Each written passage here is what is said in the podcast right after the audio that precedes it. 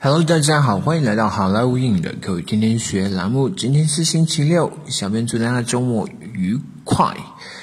今天我们给大家带一句非常呃找不到词来修饰了，非常有用的句子。这么一句话是：I was out of line. I was out of line. I was out of line. 中文意思是我失态，我错了，我过分了。I was out of line. I was out of line. 好，接下来我们来看一个 dialogue.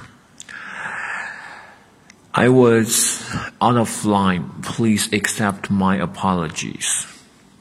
我失态了，请接受我的道歉。Never mind.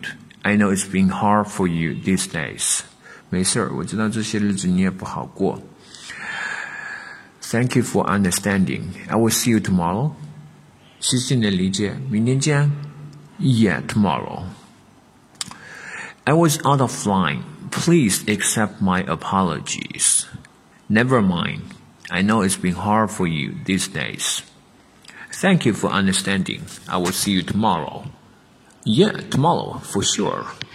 Alright, guys, that's all for today. 更多地道英语学习资源，欢迎锁定，欢迎关注微信公众号“好莱坞英语”。我是你们的主播 Vic，我们明天再见，拜拜。